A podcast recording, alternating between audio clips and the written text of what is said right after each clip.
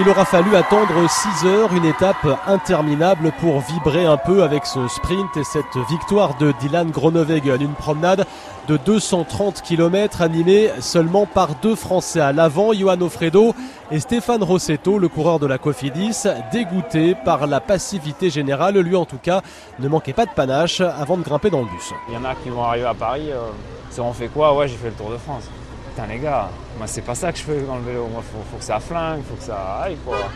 Faut qu'il y ait des histoires à raconter le soir. Si le soir tu racontes à table, ah ouais alors qu'est-ce que ça fait aujourd'hui? Bah, J'ai fait 6 heures dans un peloton. Euh, ah putain la tristesse quoi. Il y a toutes les télés du monde, il y a personne qui attaque quoi.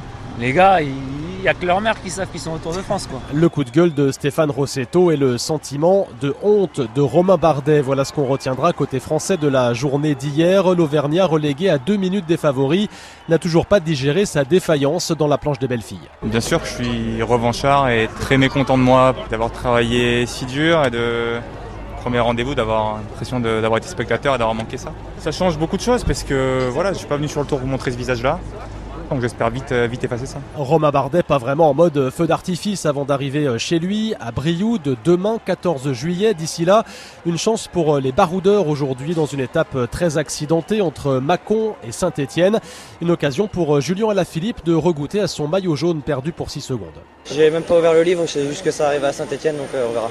On n'est pas obligé de le croire, en tout cas le livre de route, lui, il l'a ouvert, le directeur sportif stéphanois des AG2R, Julien Jourdi, et le local de l'étape. Arrivée piégeuse, il la connaît par cœur. C'est clair que les 20 derniers kilomètres, ça sera vraiment spectaculaire. Le final est, musclé. Il y a une belle euh, montée à, 12 bandes de l'arrivée. Puis la, montée également finale euh, dans la périphérie de Saint-Etienne est difficile. Une arrivée à Saint-Etienne après avoir visité les monts du Beaujolais, du Lyonnais et du Forêt.